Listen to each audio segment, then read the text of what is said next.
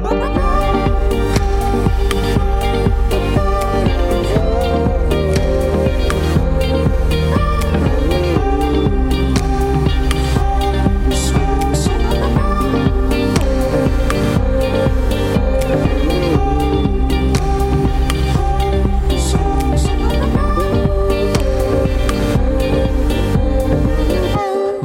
Toutes et à tous et bienvenue dans ce nouveau numéro de la Méridienne. Au programme de ce mardi 12 janvier, nous reprenons notre série de reportages sur les espaces verts de Caen. Et aujourd'hui, nous serons toujours accompagnés de Julie Calbergalen, adjointe au maire à la transition écologique, et d'Aurélien Régnier, directeur des espaces verts de la ville. Ils nous présenteront le jardin des plantes. Nous ferons aussi le tour de l'actualité technologique, mais avant de s'y mettre, on fait le tour de l'actualité en bref dans le Flash Info.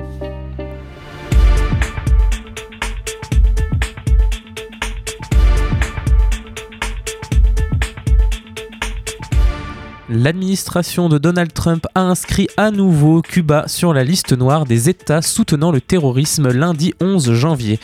Le ministre des Affaires étrangères cubain Bruno Rodriguez a répondu plus tard lundi en dénonçant une qualification fausse et un acte cynique et hypocrite de la part d'un gouvernement discrédité, malhonnête et moralement en faillite. La véritable motivation derrière l'annonce faite par le secrétaire d'État Mike Pompeo est d'imposer des obstacles supplémentaires à une éventuelle reprise des relations bilatérales entre Cuba et le futur gouvernement américain de Joe Biden, a encore estimé le chef de la diplomatie cubaine. Aux États-Unis, le FBI s'inquiète du risque de manifestations armées avant le 20 janvier. Le FBI a reçu des informations sur des manifestations armées prévues à Washington et dans les capitales des 50 États des États-Unis avant l'investiture du futur président Joe Biden le 20 janvier. Une note interne de la police fédérale américaine obtenue par la chaîne d'information souligne les craintes que l'assaut contre le Capitole à Washington la semaine dernière, qui a fait 5 morts, ne soit peut-être que le début d'actions potentiellement violentes de la part de partisans du président Donald Trump, échauffés par ses mensonges sur une élection volée. À neuf jours donc de la fin du mandat de Donald Trump, les démocrates de la Chambre des représentants ont engagé lundi 11 janvier plusieurs procédures pour obtenir le départ anticipé du président sortant après l'assaut violent de ses partisans contre le Capitole à Washington le 6 janvier dernier qui avait fait 5 morts, on le rappelle encore. Majoritaire à la Chambre basse du Congrès, les démocrates ont, en déposant un article de mise en accusation du président pour incitation à l'insurrection, avancé en direction d'une procédure d'impeachment. Encore une fois, si la Chambre adoptait cet article, cette procédure de destitution aurait lieu plus d'un an après un premier impeachment du milliardaire en décembre 2019 pour son rôle dans l'affaire ukrainienne. En parallèle, les démocrates ont présenté une résolution visant à demander au vice-président Mike Pence d'invoquer le 25e amendement de la Constitution qui permet à l'exécutif de révoquer un président jugé inapte à exercer ses fonctions. La speaker ou la présidente du Congrès Nancy Pelosi a déclaré qu'elle avait demandé à Mike Pence de répondre dans les 24 heures, faute de quoi les démocrates organiseront un vote mercredi sur l'article d'impeachment. Or, Pence n'a pas pour l'instant laissé, laissé, transparaître qu'il avait l'intention de recourir à cet amendement. Charles Dalin prend la tête du vent des globes. Pourtant leader depuis près d'un mois, la course devient de plus en plus difficile pour Yannick Bestaven de l'équipe Maître Coq. Le skipper a perdu la tête de, la, course pardon, lundi au profit de Charles Dalin de l'équipe Apivia. Il est même relégué depuis mardi à la troisième place après avoir été dépassé par Thomas Ruyant de l'équipe Linked Out. Tout pourrait cependant encore changer. Au classement de 4h du matin, les trois hommes étaient dans un mouchoir de poche. Surtout, ils sont talonnés par Damien Seguin du groupe Apicil, distant de 40 miles du leader de la course. Et nous allons faire un point maintenant sur la situation sanitaire. Oui, je suis désolé, c'est pas très drôle. L'immunité collective contre le Covid-19 ne sera pas atteinte cette année, bien que des vaccins aient commencé à être distribués dans de nombreux pays. C'est ce qu'a mis en garde lundi l'OMS. La responsable scientifique de l'organisation Soumia Swaminathan a par, ailleurs souligné l'importance de continuer à appliquer les mesures de protection comme la distanciation physique, le lavage des mains et le port du masque pour contrôler la pandémie. Elle a salué les progrès incroyables réalisés par les scientifiques qui sont parvenus à développer plusieurs vaccins sûrs et efficaces contre la Covid-19 en moins d'un an. Mais a-t-elle rappelé leur déploiement prend du temps? Elle a assuré également qu'à terme, les vaccins arriveraient dans tous les pays. Mais en attendant, nous ne devons pas oublier qu'il y a des mesures qui fonctionnent, a-t-elle rappelé. Selon elle également, il sera nécessaire de continuer à prendre des mesures sanitaires et sociales pour limiter la transmission du virus, au moins jusqu'à la fin de cette année. L'OMS qui a aussi annoncé lundi avoir été informé par le Japon de la découverte d'un nouveau variant du coronavirus sur son territoire. Le ministre de la Santé nippon a déclaré dimanche que ce variant avait été détecté chez quatre voyageurs arrivés de l'État brésilien de l'Amazonas, un homme d'une quarantaine d'années, une femme d'une trentaine d'années et deux adolescents. L'un d'entre eux n'avait pas de symptômes à son arrivée, mais connaissant des difficultés à respirer, il a ensuite été hospitalisé. Une autre souffrait de maux de tête, un troisième avait de la fièvre tandis que la dernière n'avait aucun symptôme. Ce variant présente 12 mutations dont une a déjà été repérée dans des variants hautement contagieux en Angleterre et en Afrique du Sud. Du côté des laboratoires, la société allemande de biotechnologie BioNTech a estimé lundi être en mesure de produire 2 milliards de doses du vaccin contre la Covid-19 d'ici à la fin de 2021. C'est nettement plus que le précédent objectif qui était de 1,3 milliard de doses. La PME allemande associée au géant américain Pfizer est parvenue à cette nouvelle estimation en tenant compte du nouveau standard permettant d'administrer 6 doses par flacon au lieu de 5, selon un document mis en ligne sur son site internet. La quantité de doses disponibles est l'un des enjeux majeurs d'une stratégie de vaccination contre la Covid-19 au niveau mondial. La Commission européenne a annoncé mercredi dernier un nouvel accord avec Pfizer et BioNTech prévoyant une précommande ferme de 200 millions de doses supplémentaires de leur vaccin, assortie d'une option de 100 millions de plus. L'Agence européenne des médicaments a, elle, fait savoir vendredi dernier qu'il était possible d'extraire 6 doses par flacon avec les seringues appropriées, augmentant ainsi la capacité d'utilisation des vaccins déjà commandés. Aux États-Unis, plus original, deux gorilles du zoo de San Diego ont été diagnostiqués positifs à la Covid-19 après avoir présenté des symptômes de la maladie dans ce qui semble être la première transmission du virus à des singes, c'est ce qu'a déclaré le gouverneur de Californie. Le mode de transmission par lequel les singes ont été infectés reste toujours à identifier et il faut encore déterminer si cette contamination s'est faite d'humain à singe ou entre singes, c'est ce qu'a ajouté Gavin Newsom. Un communiqué publié sur le site du zoo précise que les gorilles ont sans doute été contaminés par un membre du personnel asymptomatique malgré le respect des règles sanitaires fixées par les centres américains de prévention et de contrôle des maladies. Il est pour l'instant impossible d'écarter la possibilité que d'autres membres du groupe soient aussi contaminés, c'est ce qu'ont annoncé les services vétérinaires du département de l'agriculture américain. Vous écoutez la Méridienne sur Radio Phoenix. Et eh oui, hein, désolé, désolé, on ne donne pas beaucoup de bonnes nouvelles concernant cette crise qui semble ne jamais vraiment finir, mais heureusement, il y a la musique sur Radio Phoenix pour s'évader un peu, et on va le faire tout de suite en écoutant Molly Birch featuring Will Wild Nothing. Le titre c'est Emotion, on revient juste après ça.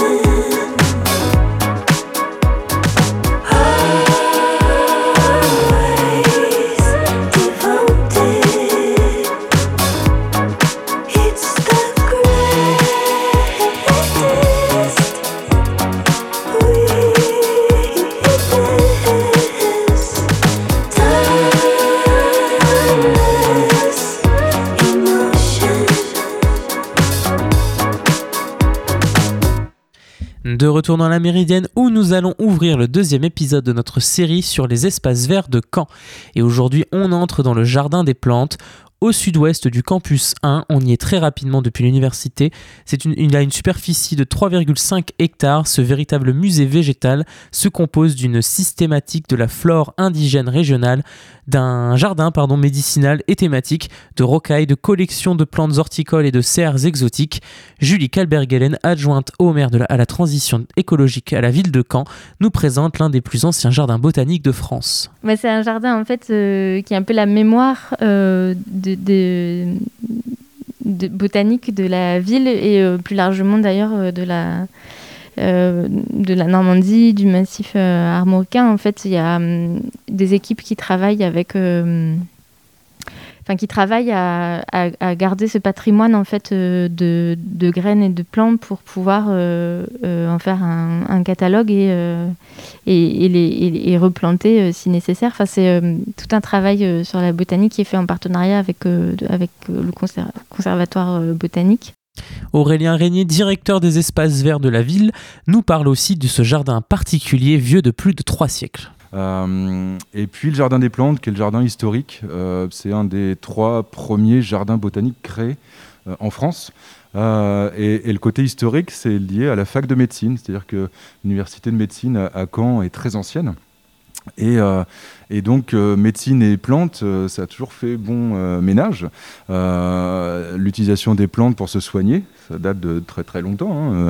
Hein. depuis que voilà, depuis l'homme s'est développé et a essayé de se soigner, les plantes sont, utilisées. Et donc, ce jardin botanique, il a été, il était universitaire initialement, et il a été transmis à la ville de Caen pour sa gestion. Donc, on travaille aujourd'hui encore avec l'université pharmacie et médecine. Euh, sur euh, ce qu'on appelle les jardins, jardins des simples, c'est-à-dire les plantes qui sont capables de nous soigner. Donc il y a tout un espace qui est lié à ça, le lien entre les plantes et puis euh, quoi soigner avec quelles plantes. Et en effet, c'est en 1689 que Jean-Baptiste Collard de la Duquerie, professeur à la faculté de médecine, qui rassembla quelques dizaines de plantes rares dans son jardin personnel afin de les présenter aux étudiants de l'époque. Son successeur François Maresco loue un terrain près du jardin actuel dans lequel il réunit quelques 600 plantes. Grâce à sa persévérance et à celle de Noël Sébastien Blott, son chef de culture et aussi successeur à son tour, les collections augmentèrent pour atteindre 3500 espèces de plantes différentes. C'est en effet aussi en 1803 que le jardin des plantes devint municipal. Aujourd'hui, il a une fonction à la fois scientifique et patrimoniale. Oui, un des plus anciens jardins des plantes de France, exactement. Mm. Oui, en fait, le, le jardin botanique, sa vocation, c'est à la fois de conserver des espèces euh, en voie de disparition, euh, mais aussi d'animer et de communiquer euh, sur bah, les, risques d'extinction de certaines espèces, et puis l'importance de la botanique dans le monde actuel. et donc, vous y trouvez à la fois des panneaux pédagogiques pour expliquer le rôle de telle ou telle plante ou son, son le risque de disparition et sa mise en danger. Euh, et puis vous avez régulièrement des animations euh, pour euh, soit apprendre à jardiner, soit connaître, reconnaître les plantes. Donc il y a des ateliers et sur le site de la ville, vous trouvez les, agendas avec ces ateliers, donc qui ont lieu par l'équipe d'animation au Jardin des Plantes. Naturellement, ce parc n'a donc pas la même fonction qu'un espace vert urbain classique. Ce dernier détient une certaine responsabilité vis-à-vis des plantes qu'il abrite, une responsabilité symbolisée par deux agréments officiels. Le jardin des plantes, il est euh, classé, il a, il, a, deux labels. Il est classé jardin remarquable et jardin botanique de France. Justement par ce caractère euh, en fait d'expertise un peu sur les questions botaniques.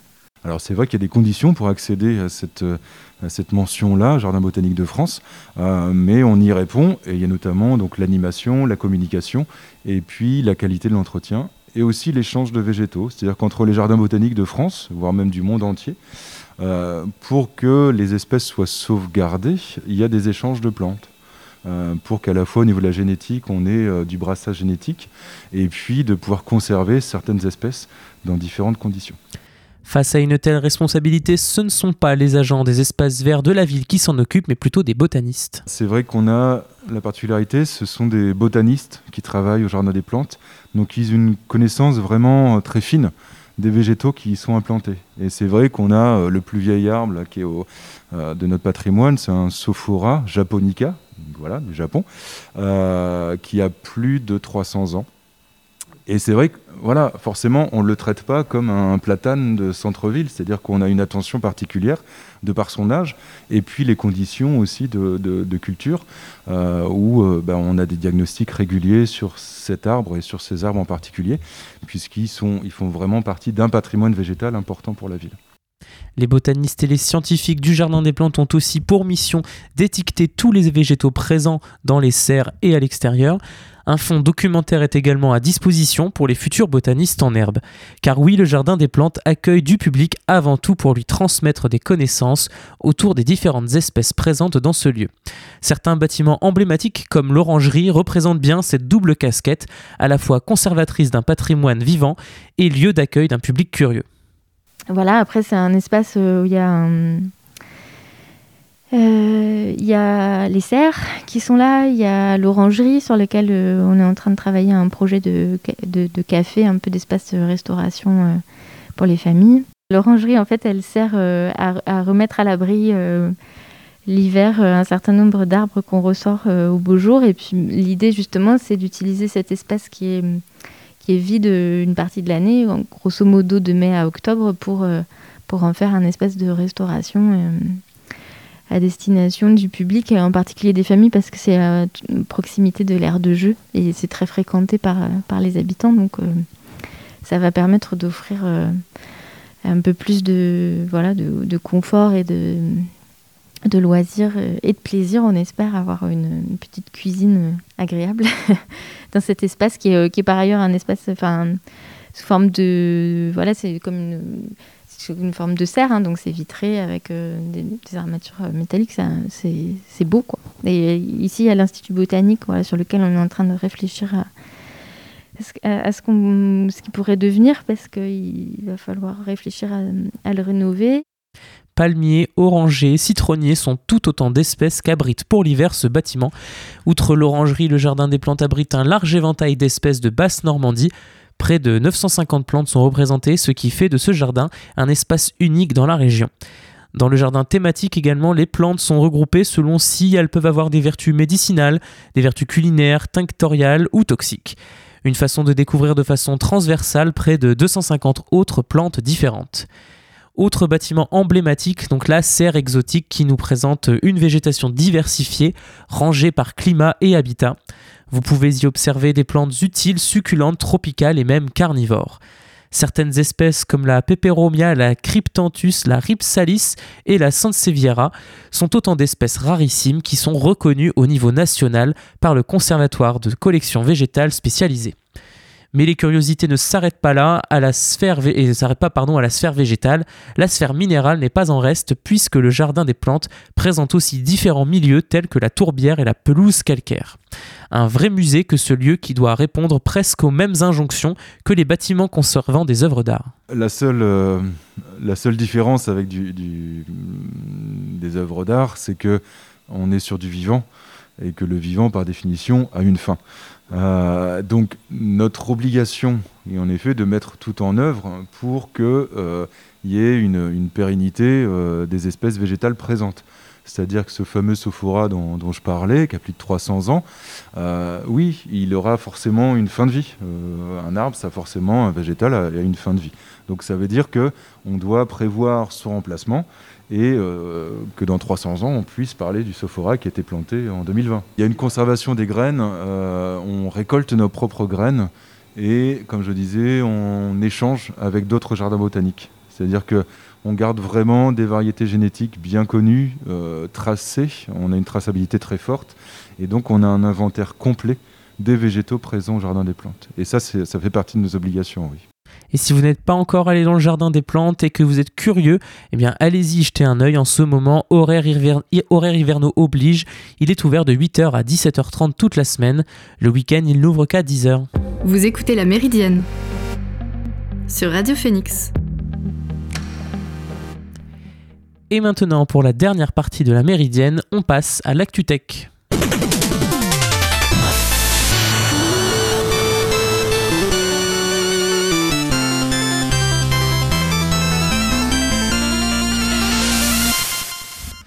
Alors c'est pas vraiment de la tech, c'est plutôt de l'astronomie, mais bon, ça reste de la science et ça nous concerne quand même.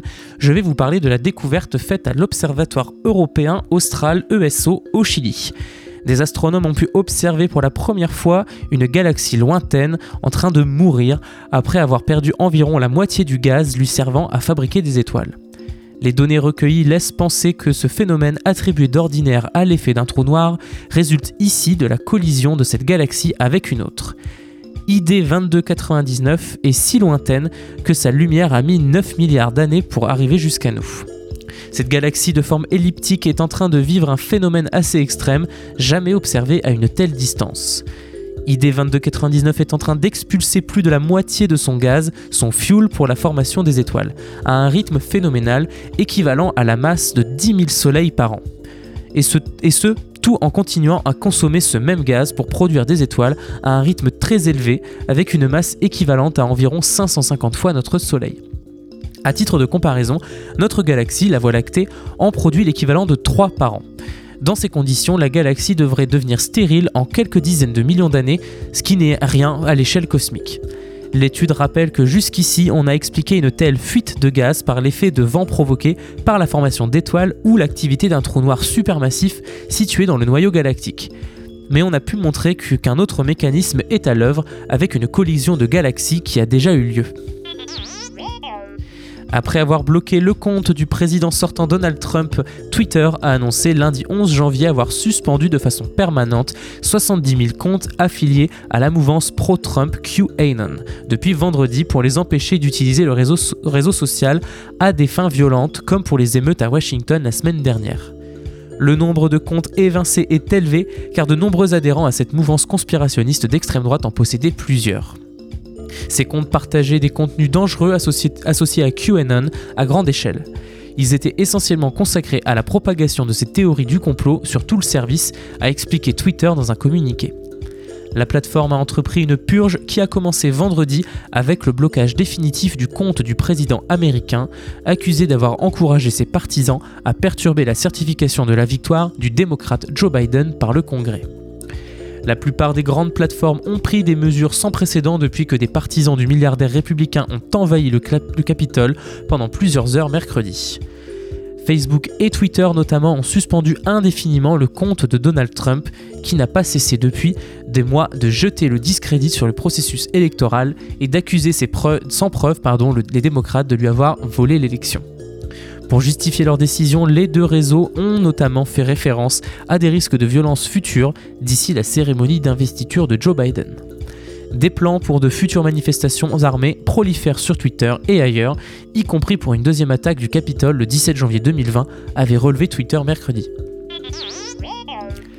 Alors que le déploiement de la 5G débute à peine, l'Europe planche déjà sur la prochaine génération des standards de la téléphonie mobile EXA-X, le projet de recherche de l'Union européenne à propos des futurs réseaux 6G, vient en effet d'être lancé. Entièrement financé par la Commission européenne dans le cadre du programme d'innovation Horizon 2020, ce projet chapeauté par Nokia, avec la participation d'Ericsson pour la direction technique, rassemblera pas moins de 25 industriels et universités européennes pendant deux ans et demi. L'Europe n'est évidemment, pas, la seule à s'intéresser à la 6G. La Chine travaille sur le sujet depuis un petit moment déjà. Elle a d'ailleurs envoyé un premier satellite 6G dans l'espace en novembre dernier. Samsung en Corée et les États-Unis s'y intéressent également. Avec le projet EXA-X, l'Union européenne entend bien faire partie des premières à déployer la 6G et ainsi éviter un retard par rapport aux autres régions du monde, comme c'est le cas avec la 5G. La 6G pourrait être lancée dès 2030 au mieux sur base de cycles de 10 ans séparant deux générations de standards de télécommunications. Elle offrirait des débits 50 fois plus rapides que la 5G, des promesses qu'il vaut mieux tempérer. Le déploiement des réseaux 6G en Europe, mais également à travers le monde, pourrait prendre plus de temps et son débit pourrait être inférieur à ce qui est annoncé, même s'il sera supérieur bien sûr à celui de la 5G. Enfin, l'utilité de la 6G pourrait dépasser ce à quoi nous ont habitués les réseaux de télécommunications jusqu'à ce jour. À l'ère de la 6G, nous verrons des applications qui non, seulement connecteront les humains aux machines, mais également les humains au monde numérique. Une telle connexion sécurisée et privée peut être utilisée pour des soins de santé préventifs ou même créer un réseau 6G avec un sixième sens qui comprend intuitivement nos intentions, rendant nos interactions avec le monde physique plus efficaces et anticipant nos besoins, améliorant ainsi notre productivité, c'est ce qu'assure Nokia. Vous écoutez La Méridienne sur Radio Phoenix. Et nous arrivons à la fin de cette émission, j'espère qu'elle vous a plu. On se retrouve dès demain pour un nouveau numéro de la Méridienne. D'ici là, portez-vous bien et passez une bonne journée sur Radio Phoenix.